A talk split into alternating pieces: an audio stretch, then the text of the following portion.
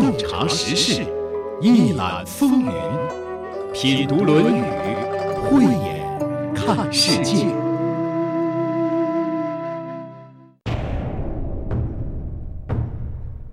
说起春秋战国，在你的心目当中，那是一个怎样的时代呢？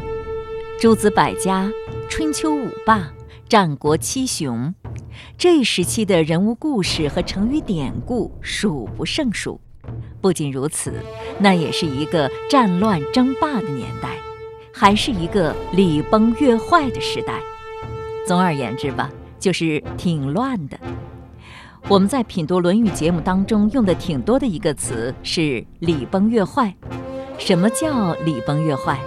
就是秩序乱了，人们不讲礼仪规则了，国君不像国君，臣子不像臣子，伦常乖舛，道德沦丧。在这里用这些词，您会不会觉得有点抽象？其实，您经常听我们节目的话，就会早有体会了。在今天节目里要出现的人物，会让你进一步体会到这一点。当然，这不是重点，这是引子，为了引出今天的人物和事。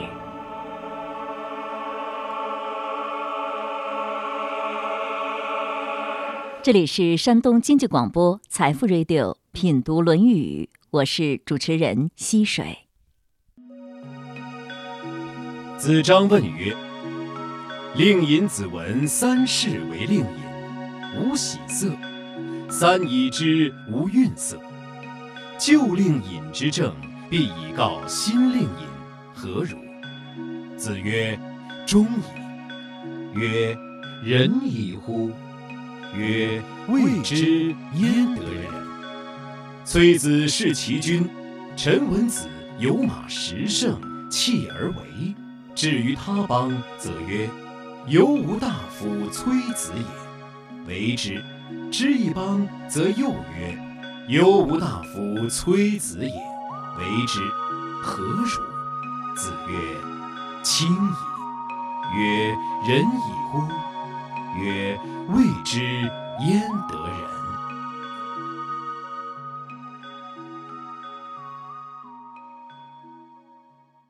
是的，这期节目我们还是要讲这句话。这句话实在是太长了，出现的几个人物还颇有故事。上回书说到，孔子评价令尹子文，这个人忠，但还达不到仁。子张听了还不满足，接着又问到了另一个人，叫陈文子。他请教孔子：“你看陈文子这个人达到仁的境界了吗？”要判断陈文子怎么样，还得先知道他的来历。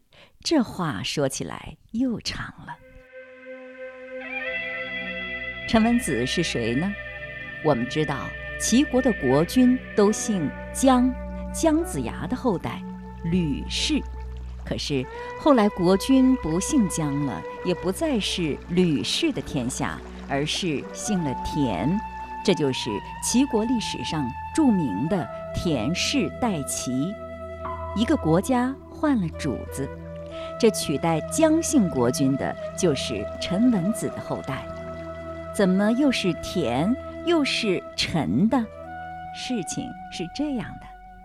这取代姜姓国君的田氏，实际上祖上就姓陈，到了陈文子的曾祖父陈完这一代，改为姓田了，所以陈文子也叫田文子。这是怎么回事呢？陈文子是陈国贵胄的后代，他的四世祖叫陈完，是陈国国君陈立公的儿子。你知道春秋时期是很乱的，宫廷之中更是争权夺利，哪里有亲情可言啊？陈国宫廷发生了动荡，太子被杀了。因为陈完和太子关系很好，怕被牵连，就避难到了齐国，改名换姓，姓了田，叫田完。齐桓公吕小白热情地接待了他，还准备封他做卿。这算是一个国家最大的官了。田完心里很有数，他坚持无功不受禄，就拒绝了。于是就又给他安排了一个普通的官职，还给他保留了世袭贵族大夫的所有待遇。所以他们一家在齐国待的还挺滋润的。可毕竟是寄人篱下，陈家人几代一贯的克勤克俭、谦和谨慎，遇事尽量避免冲突，在齐国口碑一直挺不错。到了曾孙子陈文子主持家务的时候，齐国的政治形势变得凶险起来。为什么呢？因为在位的是齐庄公。说齐庄公，您未必知道；要说齐景公，您就知道了，就是晏婴辅佐的那位。因为晏婴的缘故，留下了很多故事。庄公是齐景公同父异母的哥哥。庄公去世之后，景公继位。继续说庄公，要不怎么说春秋时期礼崩乐坏呢？看看齐国国君宫廷里的事儿就知道了。这位齐庄公在没当郡王之前，曾经是太子，他名字叫光，人称太子光。齐灵公不愿意参与诸侯间的会盟，大多都是由他儿子公子光代替参与的，表现还挺出色，在国内颇得权贵们的拥戴，在国外的诸侯间也享有一定的声望。他还曾经在晋国做过人质。回来之后，父亲齐灵公封他为太子，可是这个太子的位子他没能坐稳。齐灵公有两位姬妾，是宋国公族的姐妹，一位叫仲姬，一位叫荣姬。他最宠爱的是荣姬。仲姬生了一位公子，叫牙。荣姬没有孩子。因为齐灵公很宠爱他，齐灵公就把公子牙过继到了荣姬的名下。荣姬因为受宠，又有成为夫人的野心，就请求齐灵公改立公子牙为太子。齐灵公宠爱他，公子牙的表现也令他满意，就同意了，把公子光派遣到了边远之地去驻守。你说他这事办的是不怎么样吧？在太子没有犯任何错误的情况下，把人家给废了，毫无规则可言。一个人千万不能为所欲为的办坏事，否则好光景可就长不了了，危机就在不远处等着你。日月如梭，时光飞逝。有一天，齐灵公病重了，眼见着灵公就要不行了，底下的臣子就闲不住了。有一个大夫叫崔杼。偷偷把公子光迎接了回来，立为太子。公子光心里恨呐，就开始了他的报复行动，杀死了荣姬，还把荣姬尸体摆在了朝廷上。荣姬固然有错在先，但他这么做也太过分了，同样是与理不合。你看这一家人，朝廷上下为了争权夺利，心里哪里还有什么亲情，更谈不上什么理了。可谓是君不君，臣不臣，父不父，子不子，一概都是乱来一通，想怎么干就怎么干。这时候齐灵公还没死呢，一听到这些事情，吐血而亡。在血腥中，齐庄公登上了王位，是为齐后庄公，也称齐庄公。有道是上梁不正下梁歪。他的父亲在任的时候不知检点，为所欲为，他也学到了，并且为此遭到了杀身之祸。这又是怎么回事呢？他看上了大臣崔杼的妻子，并且与他私通。崔杼知道了，能愿意吗？就设计把他给杀死了，立了一位新君，就是齐景公。这件事详细的记载在《左传》里。崔杼在齐国执政二三十年，当国秉政，骄横异常，先后立了庄公、景公，在朝中是大肆杀戮，造成了齐国政局的动荡。他为非作歹，肆无忌惮，自然也不会有好下场。有道是上行下效嘛。两年后，他的儿子之间又互相争权，家族内发生了内讧。他是右相。左相叫庆丰，就乘机攻灭了崔家，把崔杼的妻儿老小以及宗族亲属来了个斩尽杀绝，还烧了他的房屋住宅。崔杼无家可归，心灰意冷，不久便选择了自杀。尸体被景公戮曝，戮是杀戮的戮，曝是曝光的曝。你可以想象得出来，崔杼是什么下场？虽然景公是崔杼扶上台的，无法无天的崔杼是不会把景公放在眼里的。景公怎么会感念他呢？故事的背景就是这样。陈文子对当时齐国的局势是进行了认真分析和理智判断的。齐庄公头脑简单，利令智昏，刚愎自用，狂妄自大；崔杼为臣不忠，为人不义。品行低劣，凶残暴戾。反观陈氏氏族，势单力薄，羽翼未丰，况且又不是齐国的公室，寄人篱下，苟且偷生，一举一动都可能遭人猜忌。可以想见，在如此恶劣的生存环境中，陈氏过得并不舒心。他不愿意与当政者同流合污，只能韬光养晦，静观时变。随时准备跑。崔子弑齐军的事件发生之后，陈文子再也坐不住了，财产也不要了。财产是什么呢？陈文子有马十乘。古代的时候，四马驾一车为一乘，有马十乘，那就是有四十匹马了。这里的意思呢，就是说他财产非常的多。这一切他都不要了。他离开了齐国，到了另一个国家，发现这里当官的和齐国的崔子也差不多，就又离开了，又到了一个国家，发现还是和崔子一样，天下乌鸦一般黑，于是就再次离开。陈文子去过几个国家，离开了几个国家，史籍没有记载。子张请教孔子：“你说这个人怎么样啊？”孔子说：“清矣。”这个人算清高，能洁身自好。他没有为了个人的利益而与腐败的当政者同流合污，能做到这样也就很不错了。子张又追问：“他达到人了吗？”孔子说：“不知道，哪里就达到人了呢？”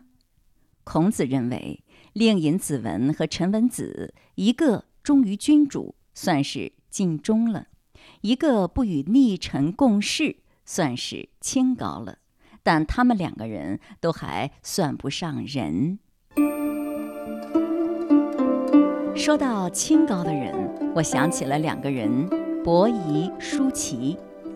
记得孟子在一段对他人的评价当中这样说：“伯夷，圣之清者也。”伯夷是圣人当中清高的，就算是圣人，他们也是各有特点。伯夷的特点是清高、清廉、清白。以前我们讲过伯夷叔齐的故事，你还记得吗？周朝灭了商朝之后，他们两个人不食周粟，不吃周朝的粮食，饿死在了首阳山。他们清高是清高了，同样没有达到最高境界。对于清高，南怀瑾先生有这么一段评论，我觉得说的还挺有意思的。他认为清高的人呢，往往比较自私，只顾自己；绝大多数清廉之士，最高的成就也就只到这个地步。他们批评什么事情都很深刻，都很中肯，很有道理。但是让他们一做就很糟糕。高尚之士谈天下事，谈得头头是道。不过天下事如果交给他们办，恐怕几个月就完蛋。国家天下事，是要从人生经验中得来。什么经验都没有，甚至连一呼百诺的权势经验都没尝过，那就免谈了。还有什么临危受命、见义勇为，就和他们没什么关系了。所以古人的诗说：“仗义每从屠狗辈，负心多是读书人。”屠狗辈呢，就是古时候杀猪杀狗的从业者，他们有时候是很有侠义精神的。历史上的荆轲、高渐离这些人都是屠狗之辈，虽说没有多少知识，但这些人讲义气。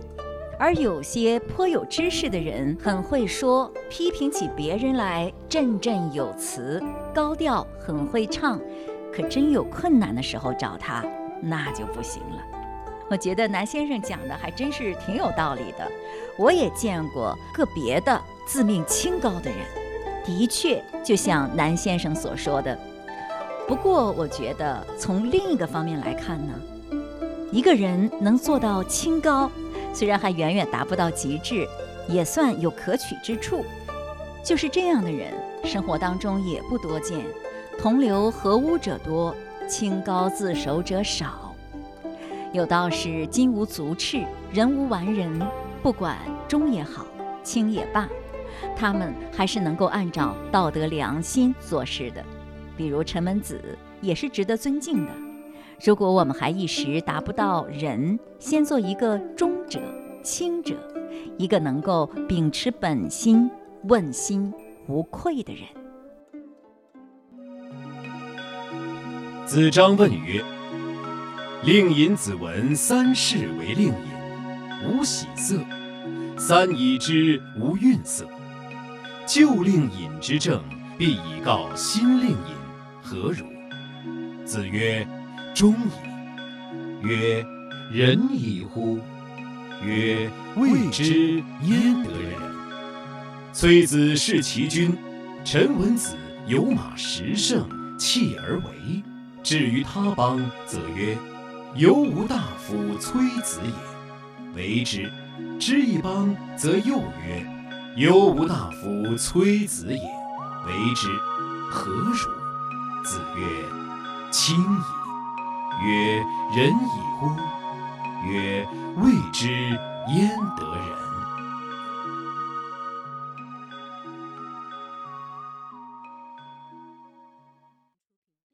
这里是山东经济广播《财富 Radio》，品读《论语》。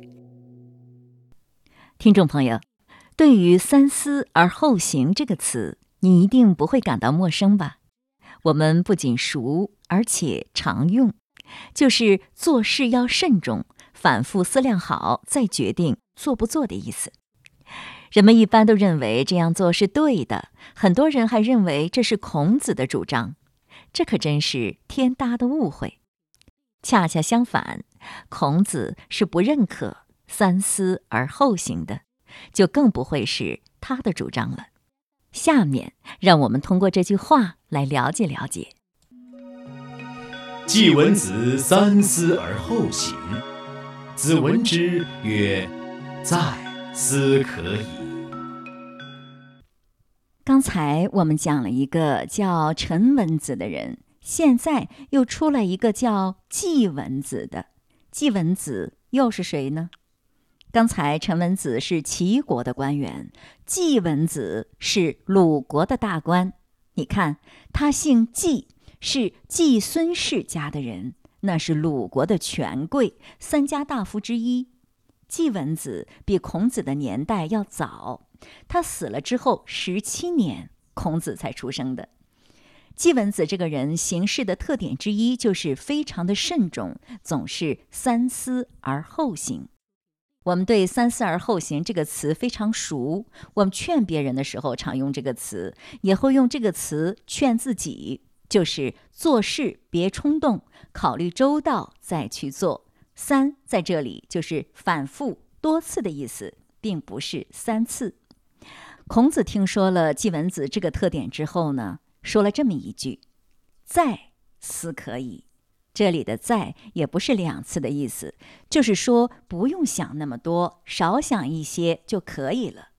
孔子在这里并不是主张不要慎重行事，而是针对季文子的特点，孔文子思量的有些过了，所以孔子说：“再思可以。”那季文子是一个怎样的人呢？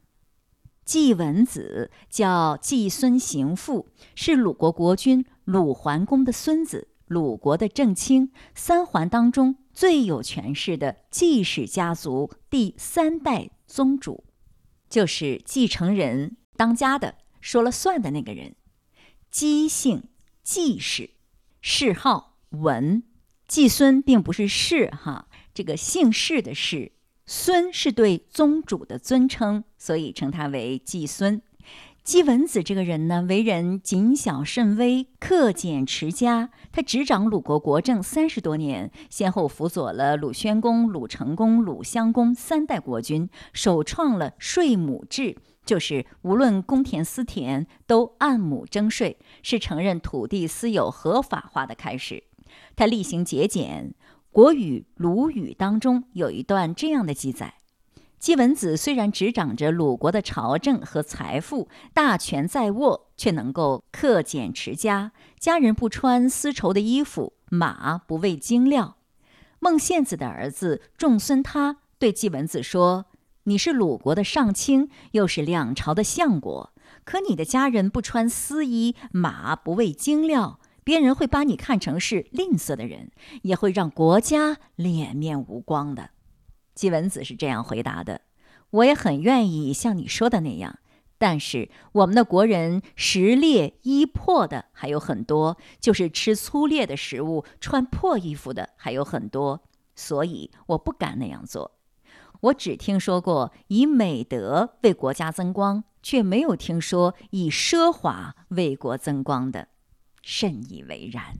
我觉得他说的特别好。”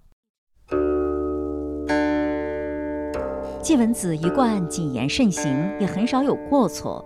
《左传》中有这样的记载：季文子的为人于祸福利害计较过细。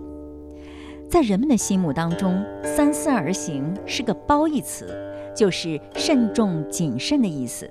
可在孔子看来，没有必要有这么多的顾虑权衡，三思已然是过了。说到这里，我想大家会不会不太理解？因为我们一直就是这样被教育的，做事前一定要考虑清楚吗。我们都有过三思而行的经历。下面我们不妨想一想，我们思的都是什么呢？无论说话还是做事，为什么犹豫？为什么前思后想？尤其是做决策的时候。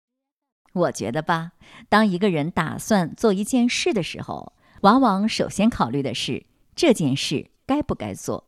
首先，它是否符合道义？如果有利于他人、有利于集体和社会，那就应该去做，或者说至少不能违法乱纪吧。如果是合法合规的，就可以在考虑范围之内。那么，这第二思会是什么呢？会不会想到困难呢？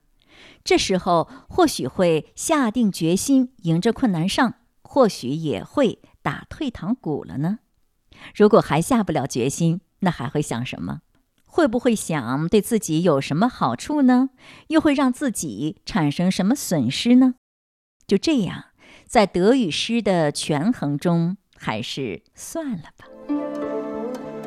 北宋理学大师程颐这样解释这句话的意思。三则思易起而反祸矣，故夫子讥之。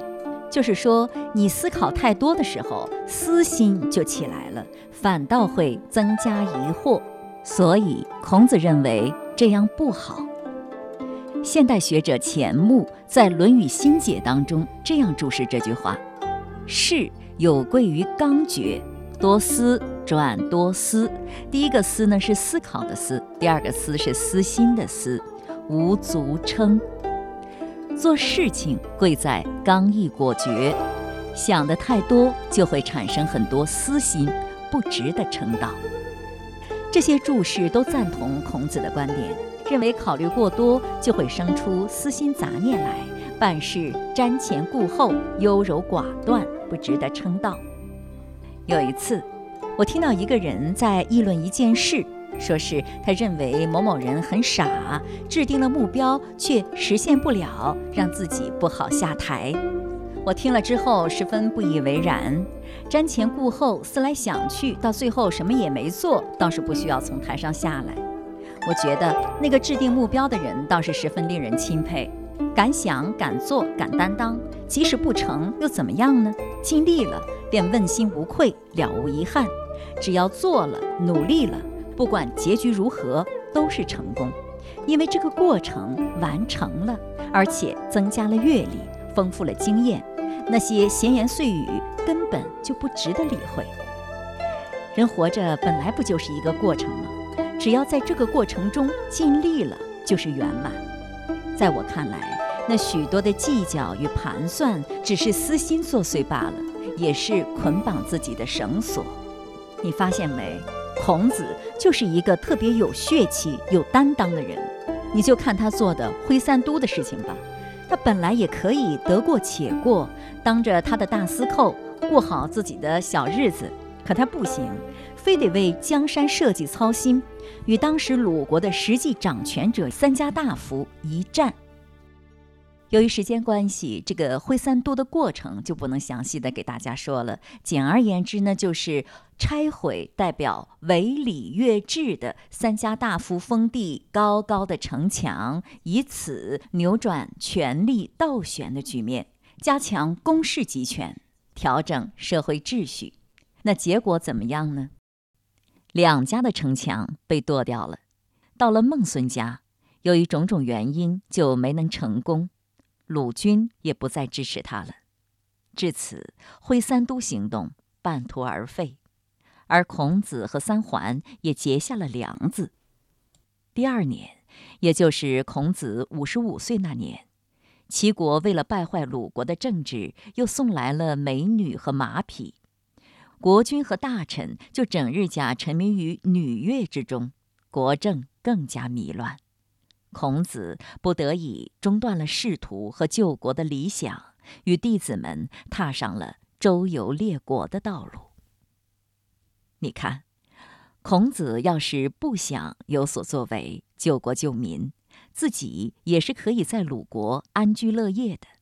其实那时候鲁军也没有罢免他，三家大夫也不能怎么样他。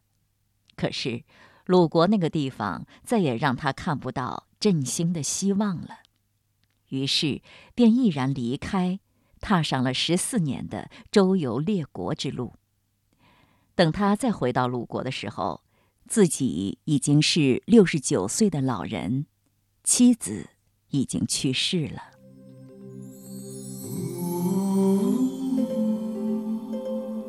如果孔子三思而行。想想鲁军是个什么料子，想想如果失败了会有什么后果，得罪三家将来又怎么在鲁国混，或许就不会回三都了吧。可孔子没有三思，他希望鲁国政治昌明，人民生活安定，于是义不容辞，义无反顾。你觉得孔子是个失败者吗？鲁军和三家大夫是成功者吗？留下一世英名，并福音子孙八十多代，直到今天依然备受尊崇的，只有他——孔子。